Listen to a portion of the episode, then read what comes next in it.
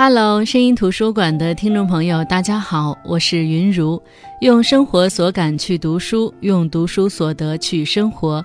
这里是由喜马拉雅独家播出的声音图书馆。最近在看《觉醒年代》，很多人都把这剧封神了，因为它不仅相对真实的还原了以陈独秀为主的一批新文化运动的活跃者，就连演员的扮相、神态都是极度贴合历史上留下的照片。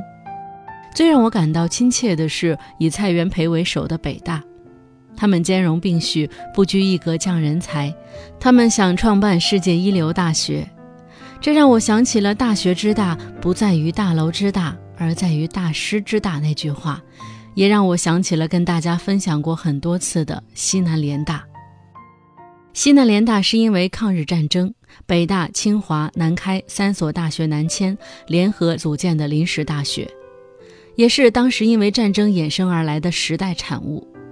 这座大学的诞生看似是无奈之举，但却丝毫没有影响它完成培养人才的历史使命。人们常说教育是国之根基，在那个苦难的年代，可能更加印证了这句话。在西南联大存在的八年零十一个月，它保存了抗战时期的重要科研力量。其师生为应用科学研究、人文社科研究和基础学科培养都贡献了自己的力量，并培养出了一大批两院院士、两弹一星功勋奖章获得者和国家最高科学技术奖获得者，以及两位诺贝尔物理学奖获得者。我们时常感叹，这个时代不盛产大师，可能是难以忘怀历史上那个大师云集的时代。在那个年代，动乱不安，民不聊生，可却有这样一群人，头顶轰炸也要抢救自己耗费心血的手写文稿。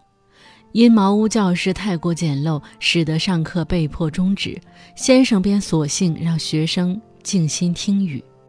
我们迫切地想要了解这所大学，不仅是铭记艰难岁月里的苦难，也是怀念没有被苦难打倒，始终怀着心中理想。砥砺前行的那群人。我之前在节目中分享过一篇文章，是西南联大的知名校友汪曾祺先生写的《泡茶馆》，是出自北京燕山出版社出版的《汪曾祺文集》，找点乐子。后来我发现这篇文章也被收录于他的另外一本书《我在西南联大的日子》，遂发现了这本书。他将那段西南联大日子的回忆珍藏在这本书，那为何出书呢？汪曾祺本人曾回应道：“西南联大的七年学习生活，在他的整个人生中烙下了深深的印记。如果没有这段求学的经历，他本人可能不会成为像现在一样的作家。”在全书当中，汪老深情回望这七年联大时光。并将他们化作求学经历中的每一处地点和每一位老师，种种往事，在他的笔下娓娓道来，让我们读者也能历历在目。《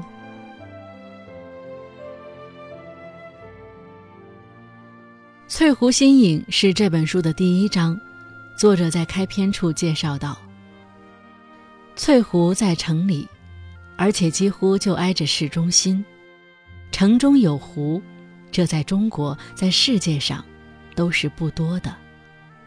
说某某湖是某某城的眼睛，这是一个俗的不能再俗的比喻了。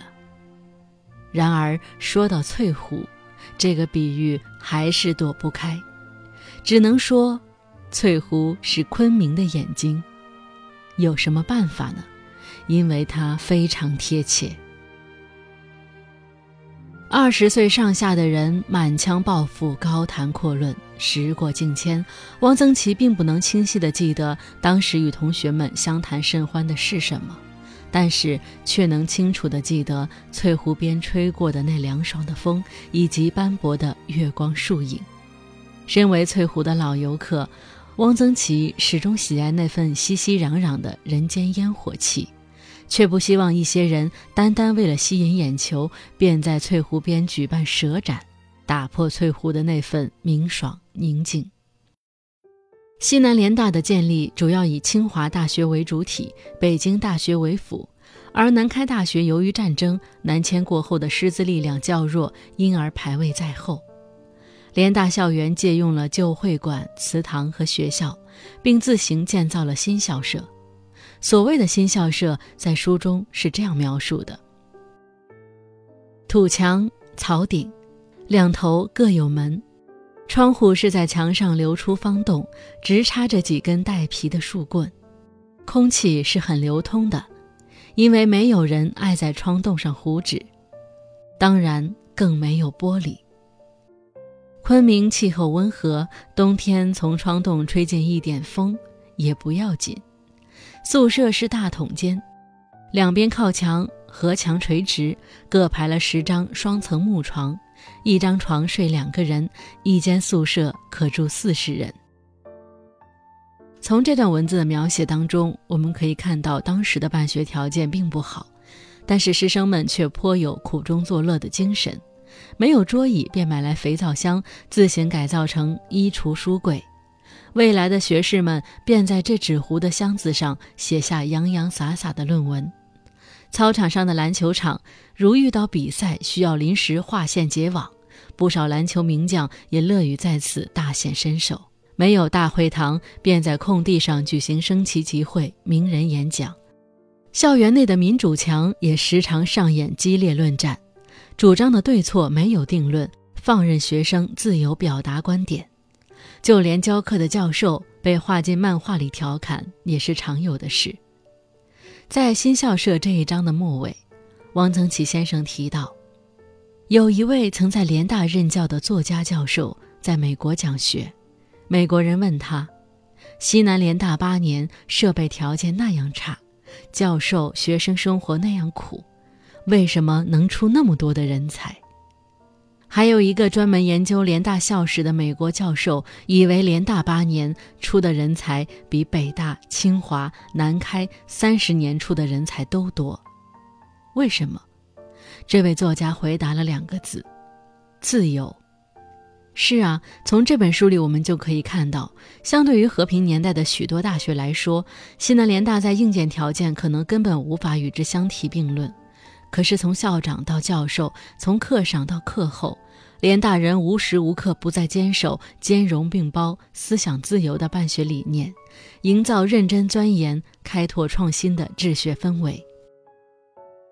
由于汪曾祺就读的是联大中文系，因而书中主要介绍了中文系的许多事情。中文系似乎不被条条框框所限制，近于无为而治。中文系教授讲课从来没有人干涉，教授的内容与方式都随心所欲，可又颇有自己的风格。罗庸先生讲授杜诗，不需要带任何教案，对于所讲内容倒背如流。金岳霖先生讲授逻辑，以深入浅出的方式使学生领会逻辑学之魅力。唐立场先生没有正式读过大学，却因文采斐然，引得不少知名教授心甘情愿地坐在其课堂上听课。当然，也会有人在课堂上直接指出其他文科教授的弊病，而被点名的教授也不会因此而与他心生嫌隙。从师到生，都遵从着率真坦荡的学风。爱国斗士闻一多先生曾声言：“抗战不胜，誓不剃须。”他并不拘泥于所谓课堂规矩，允许学生和自己一边抽烟一边读《楚辞》，从身到心都投入于那份潇洒与浪漫。对于自己的恩师沈从文先生，汪曾祺也极尽笔墨来描述，希望给读者还原一个立体的沈从文。他从沈从文的教学特点讲到生活习性，从他的西南联大的事情讲到七八十岁做故宫文物研究的事情。他觉得沈从文不大会讲课，别的老师学期开始之前就已经定好了十二次演讲的内容，他则从来不会提前设定讲课的内容。他不像闻一多先生那样双目炯炯，富于表情，语言的节奏性很强，有很大的感染力。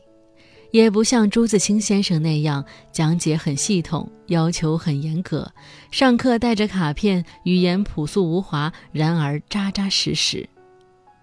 汪曾祺说：“沈先生的讲课可以说是毫无系统，因为他是就着学生的文章来谈问题，很难有系统，大都是随意而谈，声音不大，也不好懂。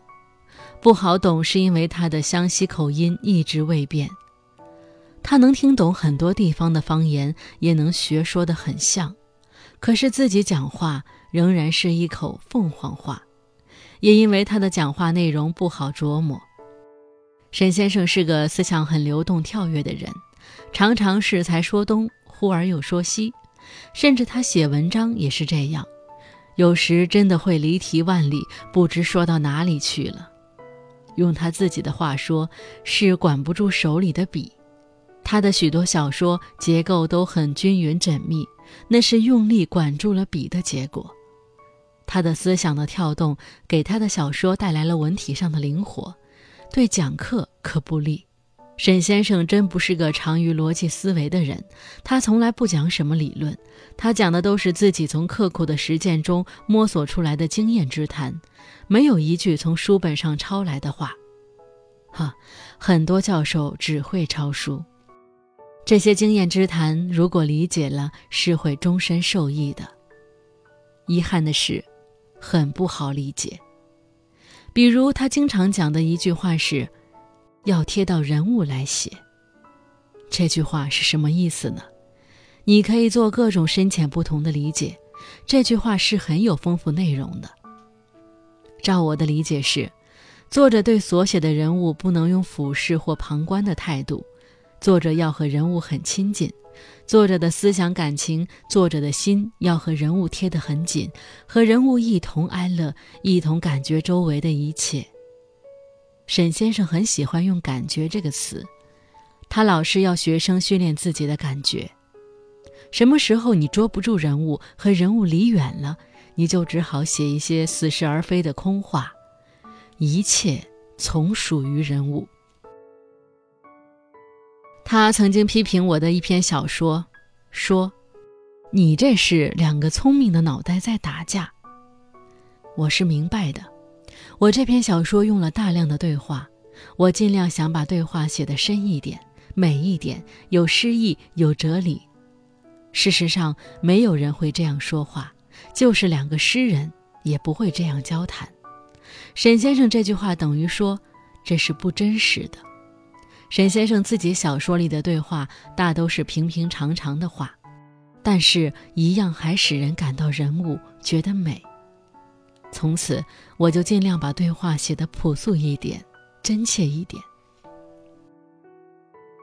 沈先生在吃穿上并不讲究，对于生活始终保持着小孩般的好奇心，对学问工作的热爱可以说是到了痴迷的程度。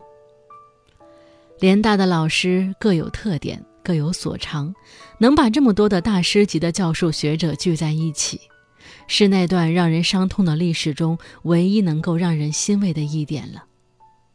其实，就连西南联大各系的学生也各有特点：中文系的不衫不履，带点名士气；工学院的同学夹着画板、钉子裤，一个个全像候补工程师。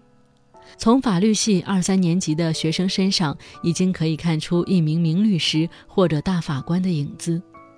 商学系的同学很实际，他们不爱幻想。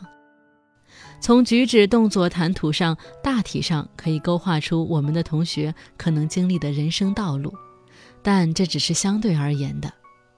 最起码，它不能像矿物一样可以用光谱测定。汪曾祺说。比如有一个比我高两班的同学，读了四年的工学院，毕业后又考进文学研究所做哲学研究生，由实入虚，那你说他该是什么风度呢？但是在汪曾祺看来，地质系的学生身上的共同点是最为显著的。首先，他们身体都很好，学校对报考地质系的考生的体检要求特别严格，毕竟这个学科不是只待在实验室里。大部分时间要从事野外作业，要背很重的矿石，风餐露宿更是家常便饭。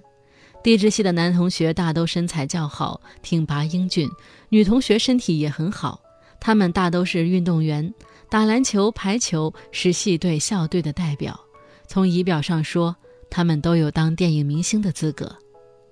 但他们从一开始就有一种奉献精神，学弟制是不可能升官发财的。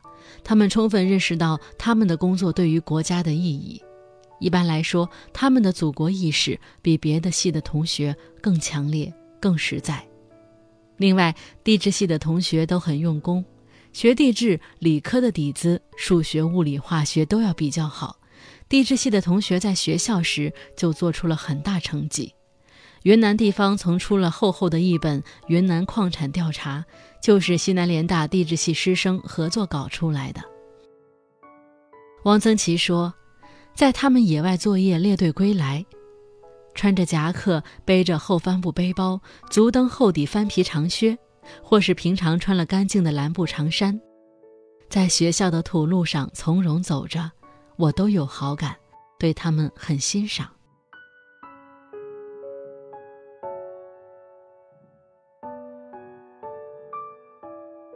其实，在很多地方我都提过，在西南联大的日子，跑警报是他们的一个常态。汪曾祺在这本书里也提到了，他说，在当时，敌人每天都会来到昆明上空轰炸，侵扰百姓，企图击破昆明人民与联大学子的心理防线。可是学生们却很善于跑，并且跑得很从容，很有风度。他在书中提到一位马同学。每天不管有无警报，他都会提前准备好干粮和水，夹上一卷温飞卿或者李商隐的诗，向郊外走去，直到估摸着日本人的飞机离开了，才走回来。走去郊外的过程中，会路过一条斜阳古道，不同方向的人涌向这里，而这条古道上的常住客是运货的马帮，逃难的人们往往能听到马象铃滑，铃作响。总是能够引起异乡异客们的些许乡愁，不过很快又会被人群冲淡了。当然，他说，联大学子中也有完全不躲警报的。一位郑同学某次遇到炸弹在他不远的地方爆炸，他仍能在图书馆旁的锅炉上不动声色地搅和他的冰糖莲子。在汪曾祺的记忆里，日本的飞机来了多少次无法统计。可却没有产生较大的伤亡。日本人企图用飞机炮弹使民众屈服，却忘了经历过许多磨难的中华民族早已练就了坚固的心脏。对于任何猝然发生的灾难，我们都能用一种如道互补的精神支撑自己，勉励他人。好了，这就是本期声音图书馆跟大家分享的汪曾祺的《我在西南联大的日子》这本书。这本书收录了汪曾祺各个时代发表的关于西南联大的人和事儿的文章，所以看这本书的时候，感觉是没有严密的行文安排的，想到哪儿写到哪儿，甚至可能还会出现一些重复的地方。但是他对于那段不凡岁月的深情却让人动容。他以细腻的笔触为读者还原他在西南联大求学时的所见所闻。在书中，那些可敬可爱的教授们，那些风华正茂的学生们。他们遭逢乱世，却未曾向苦难低头，凭着一派风骨和满腔抱负，在硝烟里谈笑风生，给人以力量和希望。哎，就全当我这是觉醒年代的后遗症吧。总之，任何时候都不能低估精神的力量。我是云如，我们下期再见。